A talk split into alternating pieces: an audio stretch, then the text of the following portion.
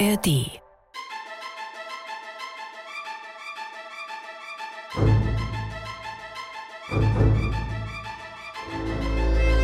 Korridore.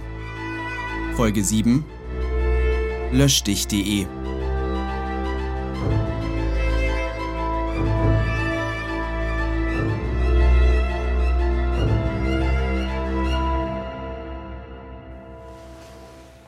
Polizeikommissarin Zoe Reinhardt, Kriminalpolizei Reutlingen. Heute ist der 21.12.2022, 6.08 Uhr.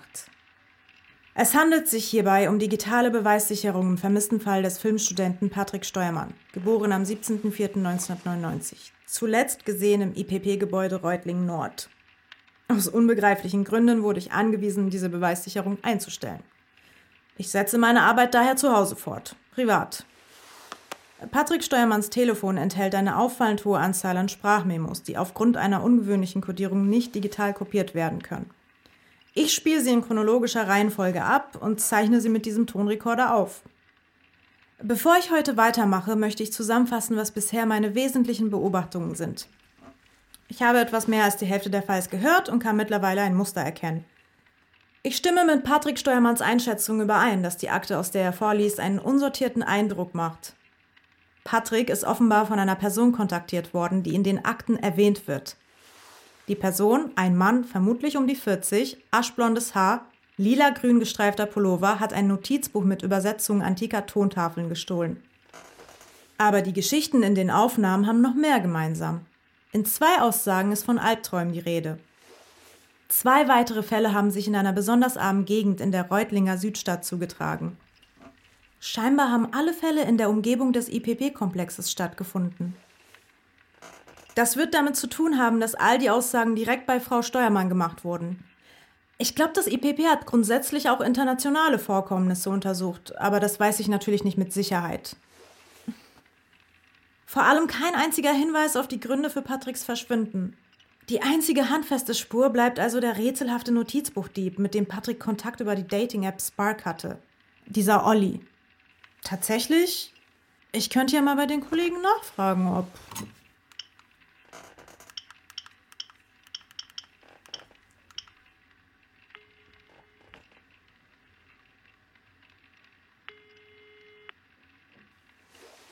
Kriminalpolizei Reutlingen, Helge Zimmermann am Apparat. Hallo Helge, hier ist Zoe. Oh, äh, wie geht's dir? Bist du noch sehr krank?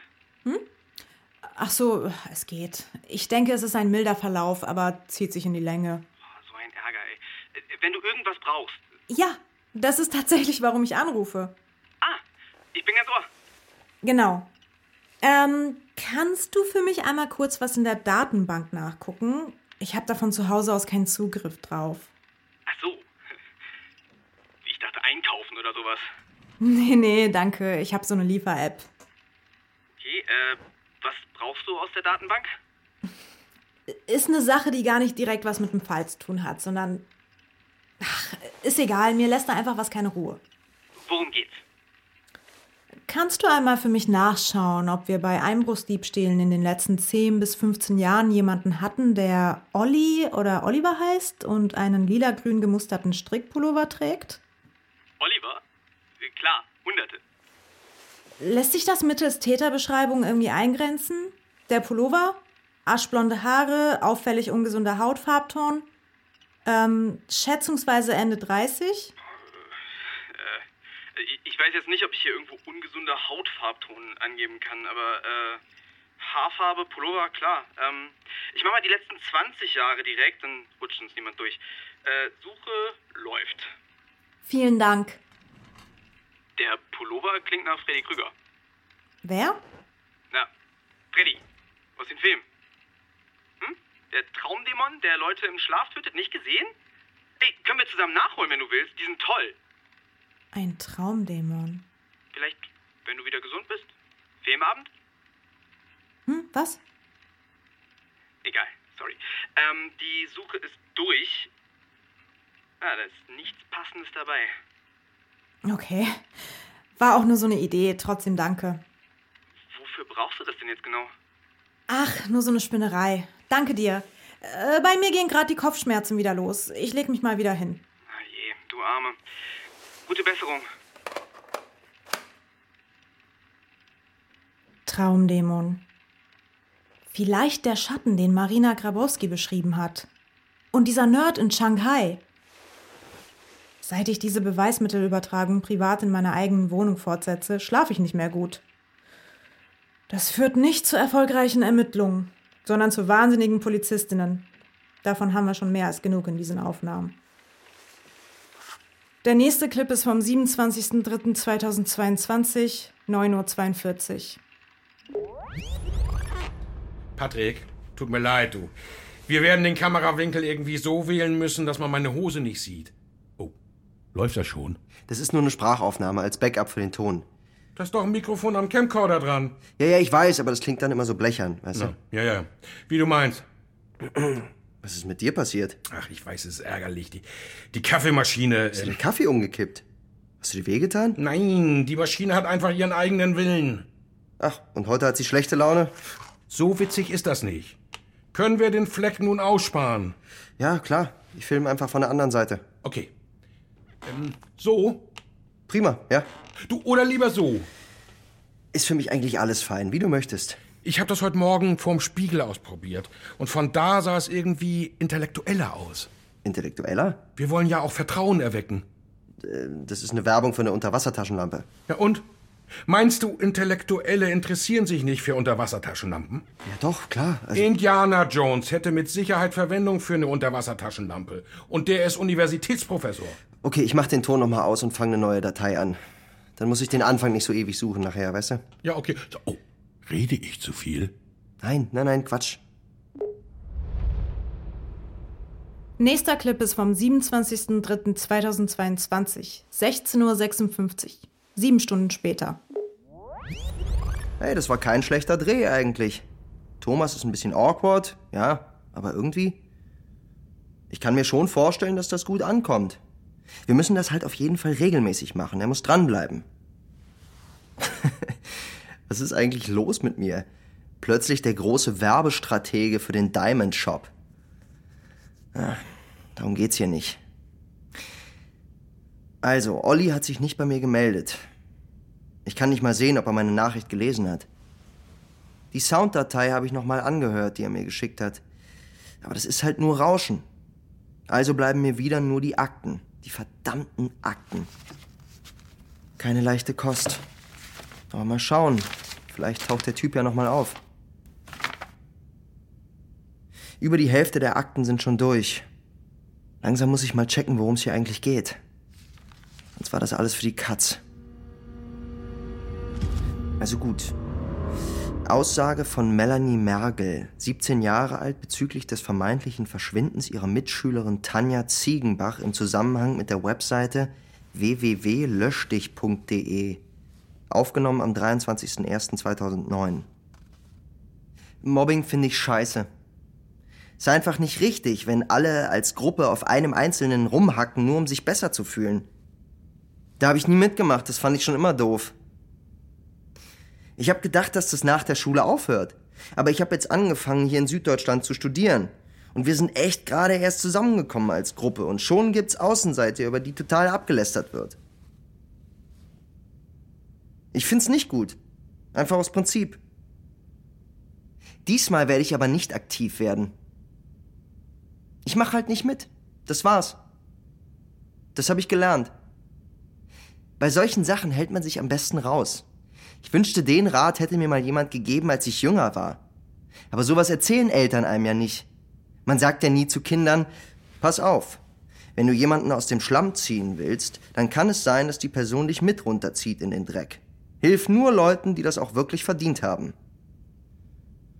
Das ist vielleicht ein bisschen hart formuliert, aber es ist halt einfach die Wahrheit. Und wenn ich das als Kind gewusst hätte, damals in der dritten Klasse, als alles anfing, ich will auch echt nicht gemein sein, aber manche Leute sind einfach Außenseiter, weil sie nicht besonders nett sind. Die mag keiner, weil die sich auch keine Mühe geben, gemocht zu werden. Und dann steht man als Kind davor und sieht, dass jemand einsam ist und fühlt sich schlecht deswegen und will helfen und plötzlich ist man da an eine Person geraten, die einfach... Ich... Tanja tat mir leid. Mehr aber eigentlich nicht. Ich wäre im Traum nicht auf die Idee gekommen, mich mit Tanja anzufreunden, wenn eben nicht alle so furchtbar gemein zu ihr gewesen wären. Aber ich erinnere mich noch an den Tag, an dem ich beschlossen habe, ihr zu helfen. Einfach weil das alles furchtbar war, was die mit ihr gemacht haben. Das war während der Projektwoche in der dritten Klasse. Projektwoche Wald. Es hat furchtbar geregnet und war schrecklich kalt, aber unser kompletter Jahrgang musste jeden Tag in den Wald. Ich weiß nicht, warum man so eine Outdoor-Projektwoche im Spätherbst plant, auch noch bei uns oben im Norden. Aber okay. Ist doch klar, dass das ins Wasser fällt. das ist witzig, weil so viel geregnet hat. Steuermann? Ist schon klar, ja. Naja, Kinder wie Tanja leiden da am meisten drunter. Bei Tanja zu Hause hat sich offenbar niemand so richtig gekümmert.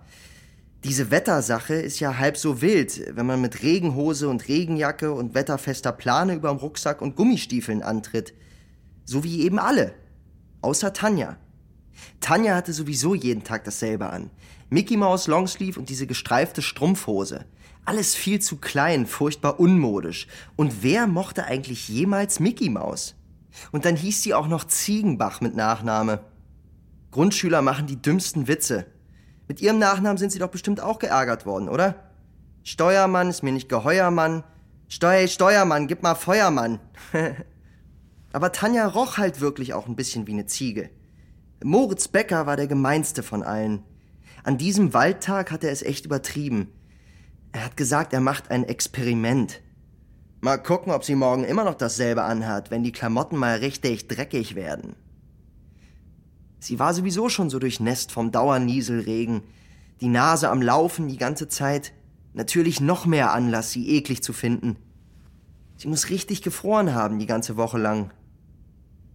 Moritz hat uns allen gesagt, was er vorhat, und alle haben gelacht. Ich fand's nicht lustig. Er hat Tanja nach Schulschluss aufgelauert. Kurz vor dem Parkplatz, wo wir immer in den Wald reingegangen sind, gab es diese riesige Pfütze. Am zweiten Tag hatten wir kleine Schiffchen gebaut, die wir da drauf haben schwimmen lassen. Ein gigantisches Matschbad. Da hat er sie reingeschubst. Einfach so. Ist von hinten gegen sie gesprungen und sie ist Gesicht voran in die Pfütze gefallen. Es war nicht clever, nicht witzig, gar nichts. Es war einfach nur gemein und brutal. Stellen Sie sich mal vor, sowas würde unter Erwachsenen passieren. Aber nein, weil wir neun waren, konnte er einfach lachend wegrennen mit seinen ganzen Freunden und Tanja da liegen lassen, heulend, nass, voller Matsch und halt auch blutend. Da konnte ich einfach nicht weggehen. Ich hätte es machen sollen, es ging aber nicht. Ich hatte bis dahin noch nie richtig mit Tanja geredet. Jetzt habe ich ihr natürlich erstmal aus der Pfütze geholfen. Tanja musste immer den Bus nach Hause nehmen. Ich ging davon aus, dass der Bus sie nicht mitnehmen würde, so voller Matsch und tropfnass. Ich habe Tanja zu Fuß mit zu mir genommen. Es waren nur fünf Minuten Fußweg, aber das war schon unangenehm mit der. Hat nichts gesagt, die ganze Zeit nur gebibbert und manchmal ganz leise geschluchzt. Ich hätte sie gern getröstet, aber ich wusste nicht wie. Meine Mutter war ganz erschrocken, als wir ankamen und hat Tanja direkt Klamotten von mir gegeben, sie duschen geschickt, Wolldecken rausgesucht, Tee gemacht und sie zum Essen eingeladen. Meine Mutter hat vormittags gearbeitet, aber es war ihr trotzdem super wichtig, dass sie jeden Tag gesund für mich kocht. Komische experimentelle Gerichte, Grünkernfrikadellen mit Brennnesselsalat und solchen Kram. Das war mir immer peinlich vor anderen Kindern, deren Eltern normales Essen kochten – aber Tanja hat, was auch immer es an dem Tag für Biopflanzen gab, alles tapfer in sich reingeschaufelt. Meine Mutter hat Tanjas Eltern angerufen, um Bescheid zu sagen, dass Tanja bei uns ist, aber da ist niemand ans Telefon gegangen. Dann hat meine Mutter entschieden, dass Tanja bei uns bleibt, bis sie die Eltern erreichen kann. Also saßen wir eine Stunde später bei mir im Zimmer. Ich wusste immer noch nicht so richtig mit ihr anzufangen. Dann hat sie plötzlich einfach angefangen zu reden. Habe ich in dem Moment gar nicht erwartet, so still wie die bis dahin gewesen war. Deine Mutter ist cool, hat sie gesagt. Das weiß ich noch, weil mich das irgendwie stolz gemacht hat. Sie meinte so, die kann richtig gut kochen. Das hätte ich nie erwartet, dass das mal jemand über meine Mutter und ihre Körnerküche sagt. Dann hat sich Tanja in meinem Zimmer umgeguckt, meine Bücher und Zeitschriften ausgecheckt und sie fand alles so cool. Ich weiß nicht, ob mich bis dahin schon mal jemand cool genannt hatte oder Interesse an meinen komischen Mädchen, Fantasy-Büchern oder Comic-Zeitschriften gehabt hatte. Tanja gab mir auf jeden Fall das Gefühl, ein total faszinierender Mensch mit einem total faszinierenden Zimmer aus einer richtig beeindruckenden Familie zu sein. Das mochte ich. Wir haben den ganzen Nachmittag zusammen gelesen, Persönlichkeitstests aus meinen Zeitschriften gemacht und irgendwann auch zusammen gemalt. Obwohl, ich bin mir nicht sicher, ob das Malen schon am ersten Tag war. Das fließt so ineinander in meiner Erinnerung. Wir haben danach nämlich oft in meinem Zimmer rumgehangen. Wir haben immer ganz viel geredet. Die meiste Zeit hat Tanja mir Fragen gestellt und ich habe erzählt. Über alles. Schon nach wenigen Wochen war Tanja meine beste Freundin auf der Welt und ich war mir sicher, dass nichts uns jemals trennen konnte. Ist fast ein bisschen kitschig, oder? Zu schön, um wahr zu sein, könnte man vielleicht meinen. Aber Tanja war da. Ich weiß das. Ich erinnere mich an sie. Auch wenn ich damit jetzt völlig allein bin. Dass wir jetzt Freunde waren, das war gut für Tanja. Das Ärgern wurde tatsächlich weniger. Meine Mutter hat Tanja ein paar von meinen älteren Anziehsachen gegeben, weil Tanja ja immer zu wenig hatte, scheinbar. Wir waren immer nur bei mir und Tanja kam und ging immer mit dem Bus. Einmal hat ihre Mutter sie abgeholt und ich hatte direkt Angst vor der. Sie sah erschöpft aus und traurig. Traurige Erwachsene fand ich als Kind sehr unheimlich. Ich habe Tanja alles erzählt. In wen ich verknallt war, wovor ich Angst hatte, wen ich dumm fand, was ich mir so an heimlichen Gedanken machte, alles halt. Tanja erzählte selten, aber wenn, dann machte sie mich meistens traurig. Ihr Vater muss ein sehr böser Mann sein. In der vierten Klasse wurden wir große Fans von dem Film Mean Girls. In dem Film hat die Clique ein gemeinsames Tagebuch, in dem sie aufschreiben, was sie so von den ganzen anderen Idioten in der Schule halten. Wir kauften uns auch so eins, in Pink, und fingen an, es zu führen. Tanja diktierte meistens, was sie drin stehen haben wollte, und ich schrieb und malte Cartoons. Ja, das, was wir da geschrieben haben, war auch nicht alles nett. Aber wir machten das immerhin nachmittags, unter uns, privat, und ärgerten niemanden direkt. Mann, wenn ich gewusst hätte, was dieses dumme Buch für Ärger einbringen würde. Das war ja letztendlich auch, was zu Tanjas Verschwinden geführt hat. Ich wollte das nicht, wirklich nicht. Ach, Entschuldigung. Der Reihe nach. In der fünften und sechsten Klasse gingen wir beide in die Orientierungsstufe, wo in Norddeutschland alle hingeschickt werden und wo eingeteilt wird, wer zum Gymnasium, zur Realschule und wer zur Hauptschule geht. In den zwei Jahren haben sich alle verändert. Moritz Becker war plötzlich nett zu Tanja. Tanja hatte jeden Tag frische Sachen an und wir lasen gemeinsam alles Mögliche über Kosmetik und Make-up und probierten es aneinander aus. Sie war besser in diesem Kram als ich. Wir lernten für jede Klassenarbeit zusammen und hatten ziemlich gute Noten. Wir saßen nebeneinander in der Klasse und an den meisten Nachmittagen waren wir bei mir oder in der Stadt zusammen. Natürlich haben wir uns auch mal gestritten, aber ganz selten. Einmal waren wir draußen in der Stadt und ich habe meinen Mini-Lautsprecher dabei gehabt und Musik von meinem MP3-Player angemacht. Die Ärzte. Ich war ein Riesenfan, Tanja eigentlich auch. An diesem Tag saßen wir am Springbrunnen beim Einkaufscenter und ich habe halt laut und albern mitgesungen, wie ich das immer gemacht habe. Aber Tanja wurde plötzlich total steif und hat gesagt, ich soll sofort diese alberne Kindermusik ausmachen. Moritz Becker und seine Freunde kamen gerade vorbei und aus irgendeinem Grund mussten wir jetzt vor denen cool wirken. Und scheinbar waren die Ärzte nicht cool genug oder so. Ich habe natürlich widersprochen und gesagt, das ist keine Kindermusik, das ist sogar indiziert. Das dürfen Kinder gar nicht hören. Nicht mal wir, nur Erwachsene. Aber Tanja hatte regelrecht Panik und hat einfach meine Box von der Mauer geworfen, sodass sie ausgegangen ist. Zum Glück war die nicht kaputt, aber ich war echt sauer. Moritz ist nur vorbeigegangen und hat Hallo gesagt und Tanja Hi. Das war's. Ich hab sie richtig angeschrien, als Moritz und seine Gang außer Hörweite waren. Und sie hat zurückgeschrien und gesagt, ich bin zu kindisch und sie erträgt mich nicht mehr und ich bin peinlich und ich soll endlich erwachsen werden. Ich bin nach Hause gestürmt und hab den ganzen Nachmittag geheult.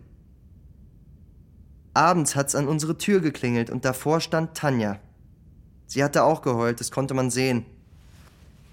Meine Mutter machte ja auf und sie kam direkt in mein Zimmer gerannt, wo ich im Bett lag, und bevor ich sagen konnte, ich will dich nicht sehen, hatte sie sich schon neben mich gekuschelt und hat sich tausendmal entschuldigt und hatte eine Ärzte-CD dabei, die wir beide noch nicht kannten, wo die in jedem Lied über Haare singen.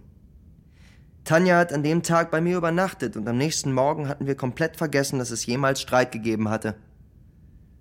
Ich hätte mir mal besser merken sollen, was Tanja so alles zu mir gesagt hat. Nach der sechsten Klasse bekamen wir beide Empfehlungen fürs Gymnasium und freuten uns, weil wir weiter in derselben Klasse sein konnten. Das Gymnasium war in der nächsten größeren Stadt, Hildesheim, nicht bei uns im Dorf, und wir mussten jeden Tag mit dem Bus dahin. Die meisten aus unserer Klasse sind dann auf die Realschule gegangen. Die anderen in unserer neuen Klasse kamen alle aus Hildesheim oder umliegenden Dörfern und kannten sich untereinander, sodass die Klicken von Anfang an klar waren. Das machte Tanja und mich zu Außenseitern, so sehr wie Tanja es seit der Grundschule nicht mehr gewesen war und ich überhaupt noch nie. Die Mädchen hatten eine etablierte Hierarchie, an deren Spitze Katja Schoppenstedt stand. Katja war gemein, vom ersten Tag an. Auf so eine miese Art. Moritz Becker, früher, okay. Der hat geschubst, hat einen mit Namen geärgert. Aber Katja, die hat immer so getan, als würde sie was Nettes sagen, aber es war eine versteckte Gemeinheit dahinter.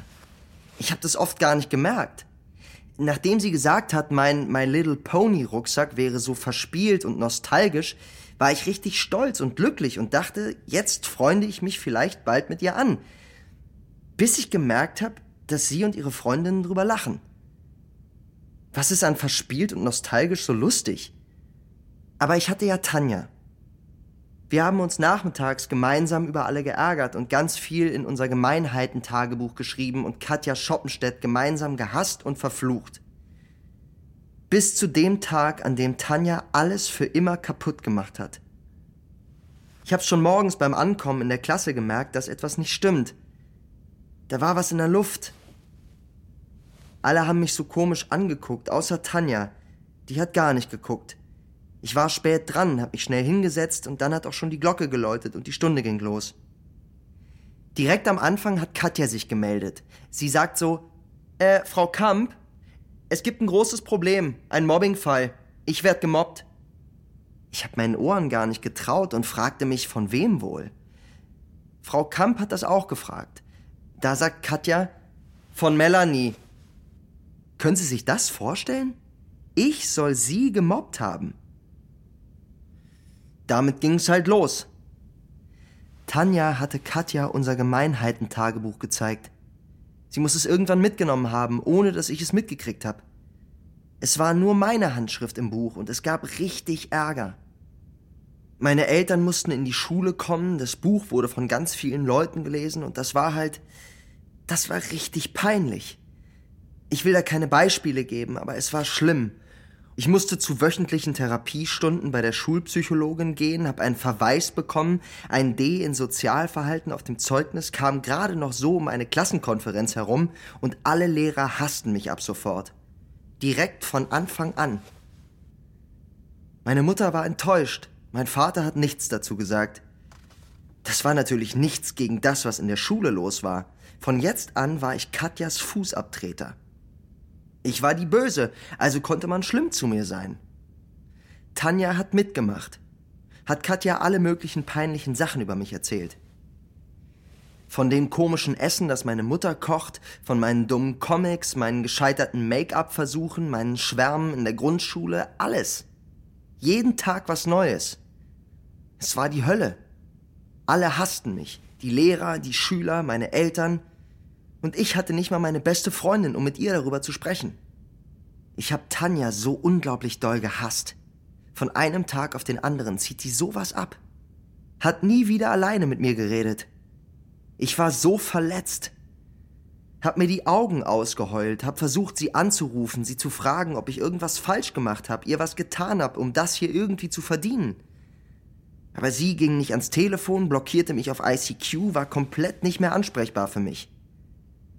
Ich war so alleine. Hab dann Freundschaften oder sowas ähnliches im Internet gesucht. In Foren geschrieben mit Leuten, die dieselben komischen Sachen cool fanden wie ich. Im Die Ärzte Forum waren viele, die auch in der Schule gemobbt wurden. Einer von denen hat mir einen Link geschickt zu einem Forum, wo es nur um sowas geht. Düstere Seite. Richtig fiese Schulgeschichten, Rachefantasien, hauptsächlich Rachefantasien. Da haben so viele Leute detailliert geschrieben, wie sie Amok laufen wollen. Ich hoffe, die Polizei hat da mitgelesen. Ich habe nicht so viel gepostet. Die meisten Leute da waren mir zu extrem. Die haben sich richtig blutige Sachen gewünscht, richtig sadistisch und so. Irgendwas daran muss mich ja schon angesprochen haben, ob ich das will oder nicht. Man ist ja auch nur ein Mensch. Ich habe Nachmittage, Abende, Nächte in den Foren gelesen. Ich kannte alle aktiven User, wusste die Mobbing-Geschichten der Moderatoren, die Regeln der Unterforen.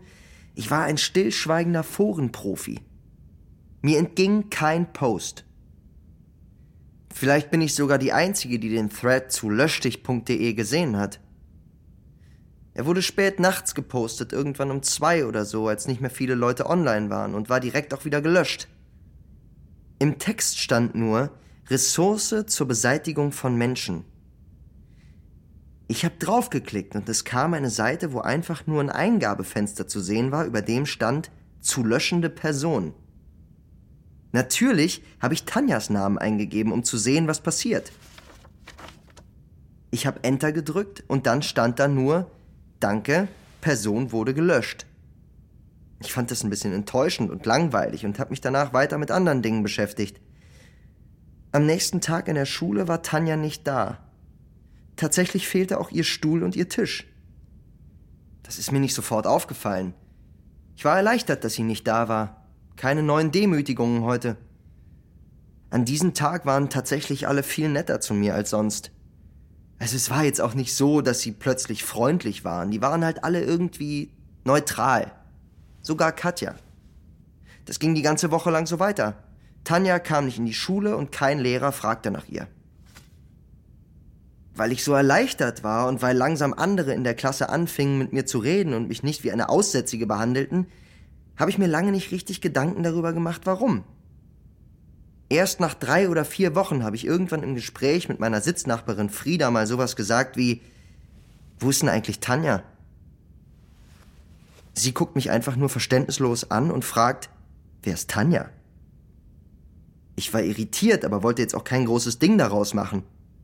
Offenbar war das ein Witz, den ich nicht verstand oder so. Keine Ahnung. Dann fiel mir auf, dass sie nicht mehr auf der Klassentelefonliste stand. Das war sehr merkwürdig, denn die Klassentelefonliste hing ausgedruckt bei meinen Eltern an der Pinnwand. Ich habe dann meine Mutter gefragt, wo ist denn Tanjas Nummer hin? Verständnisloser Blick. Wer? Sorry, ich weiß nicht alle Namen von den anderen aus deiner Klasse. Ich habe natürlich mit ihr diskutiert. Schließlich war Tanja jahrelang jeden Tag bei uns gewesen. Meine Mutter schaute mich sehr besorgt an und sagte nur, ich weiß nicht, von wem du redest, Schatz. Ich hatte sofort löschdich.de im Kopf. Ich suchte die Seite, aber da stand jetzt, diese Domain steht zum Verkauf. Im Mobbingforum wusste niemand was von der Seite. Ich war allein mit der Erinnerung an Tanja. Ich wollte dem Spiel ein Ende setzen. Also habe ich all die Tanja-Sachen rausgesucht, die ich in den vergangenen Monaten in eine Kiste geworfen und unters Bett gestellt hatte, um sie irgendwann in einem Wutfeuer zu verbrennen. Alte Klassenfotos, Fotos von uns beiden, Briefe, die wir uns geschrieben hatten, unsere Comics. Nur dass es jetzt keine Tanja-Sachen mehr waren. Es waren Fotos von mir, Klassenfotos ohne Tanja, Briefe von mir an mein Zukunfts-Ich und solche Sachen. Keine Tanja. Nirgends. Aber ich wusste, dass ich mal eine beste Freundin gehabt hatte, die Tanja hieß und mich verraten hatte, nur um mit Katja Schoppenstedt befreundet zu sein. Ich wusste es einfach. Oder? Tanja war weg und es war, als hätte es sie nie gegeben. Ich hatte Panik. Hatte ich tatsächlich Tanja gelöscht? Das hatte ich nicht gewollt.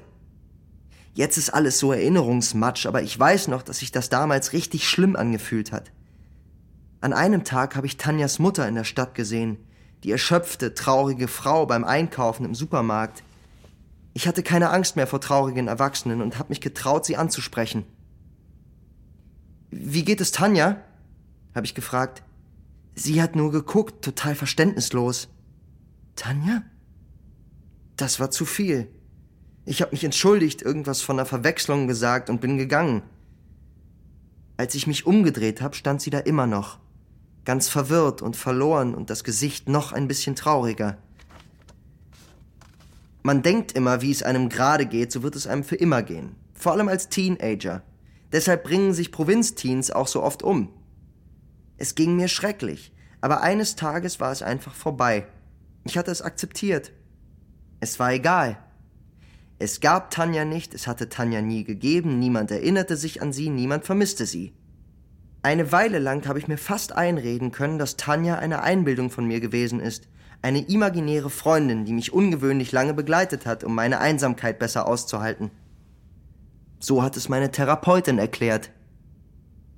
Ich habe irgendwann angefangen, mich in so einer Kirchenjugendgruppe zu engagieren, wo man Ferienprogramm für Kinder aus sozial schwachen Familien organisiert. Kinder wie Tanja. Da bin ich voll drin aufgegangen. So bin ich in den ganzen Sozialbereich gekommen. Aber manchmal habe ich so Abende, wo mich irgendwas an Tanja erinnert plötzlich. Neulich ein Lied von den Ärzten über Freunde, die keine Freunde mehr sind, das Tanja und ich früher laut mitgesungen haben und das ganz traurig fanden und uns geschworen haben, dass wir für immer Freundinnen sein werden. Es war spät, ich hatte Wein getrunken. Da habe ich löschdich.de in meinen Browser eingegeben. Und da war die Seite wieder. Ich habe danach jeden Tag geguckt. Die Seite ist online. Deshalb müssen Sie darüber Bescheid wissen. Diese Seite ist gefährlich. Ich habe das der Polizei gesagt, aber die haben das nicht ernst genommen, haben gesagt, sie können auf der Seite nichts Illegales feststellen und dass sie meine Geschichte nicht verstehen. Unerklärliche Phänomene im Internet. Das ist doch genau Ihr Aufgabenbereich. Sie müssen da was machen. Steuermann? Ähm, wir sind nicht die Polizei. Aber vielen Dank für Ihre Aussage. Wir werden uns diese Seite einmal anschauen.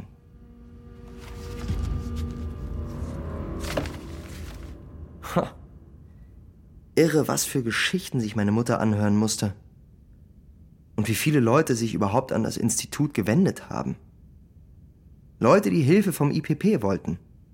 Wofür war das IPP eigentlich da, wenn die nie aktiv geworden sind? Nur sammeln und beobachten? Warum? Auf der anderen Seite, die Geschichte klingt halt schon wieder. Also die Version von der Therapeutin von dieser Melanie ist schon plausibler. Ich meine. Patrick, wir müssen reden. Oh Gott. Meister reicht völlig. Ach, du hast mich erschreckt. Was gibt's denn? Hast du nicht schon längst Feierabend? Ein Unternehmer hat nie Feierabend. Mindestens der Kopf arbeitet immer. Okay, woran? Das Video von heute. Lass uns das nicht veröffentlichen. Das ist schon online. Ja, dann lösch es wieder. Warum? Das ist wirklich gut geworden. Finde ich nicht. Das ist peinlich. Was ist dir peinlich? Ja, das Video. Was machen wir denn da? Ein Billigvideo, wo einfach nur einer sitzt, den keiner kennt und ein Produkt anpreist. Mit einem Kaffeefleck. Den sieht man nämlich doch. Das ist keine richtige Werbung, das ist Kindergarten. Aber lass uns doch erstmal gucken, wie es ankommt. Nein! Ich bin der Chef und ich habe gesagt, dass du das Video löschen sollst. Dann haben wir diesen Monat gar keinen Content auf dem Channel. Lieber keinen Content als peinlichen Content. Bitte, Patrick. Der Hate hat ja neulich unter dem anderen Video schon angefangen. Das kann ganz schnell zu Online-Mobbing werden. Kennst du den Drachenlord? Thomas, du bist nicht der Drachenlord. Ja, weil ich schlau bin und das Video wieder löschen lasse. Das andere von neulich direkt auch, bitte. Ist mega schade drum, echt. Wir werden neue Videos machen, bessere. Okay. Schade. Eigentlich hätte ich das Video von diesem Thomas gerne mal angesehen. Die Geschichte aus der Akte war auch irgendwie krass. Immer gibt's einen Idioten. Immer den, der am meisten anders ist. War bei mir früher in der Schule auch nicht leicht mit meinen Eltern und ihrer Religion. Naja, egal, hat man ja zum Glück alles hinter sich gelassen. Aber schön ist es nicht. Boah, ich rede einen Quatsch. Persönlicher Kram hat hier auf der Aufzeichnung wirklich nicht zu suchen. Das muss ich nachher irgendwie rausschneiden. Falls das nicht geht, entschuldige ich mich hiermit ganz offiziell bei allen Zuhörenden. Ich bin ziemlich müde, vielleicht reicht das ja als Entschuldigung. Seit ich mich krank gemeldet habe, ist mein Schlafrhythmus total im Eimer. Aber diese Beweissicherung ist wichtig. Da bin ich mir sicher. Hier war jetzt nichts dabei, aber wir haben ja noch ein paar Files vor uns.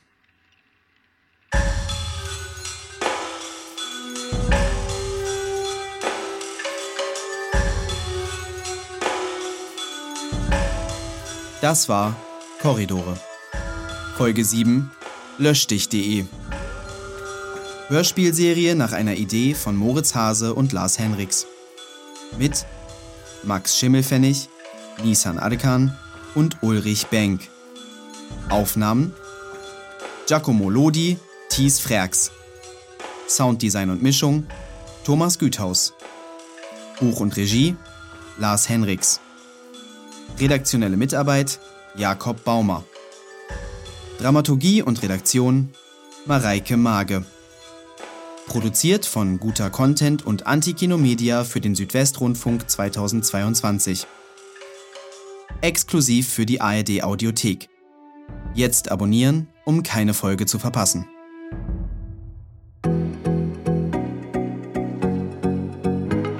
Guten Tag und herzlich willkommen bei diamondshop.de, dem Online-Shop für den technikbegeisterten Herrn im besten Alter, ja, und alle anderen auch.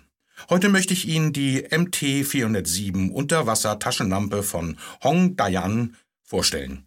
Mit einer zweieinhalb Stunden Akkulaufzeit und ihrer leistungsstarken LED-Lampe macht sie jeden Schnorchel Urlaub komplett.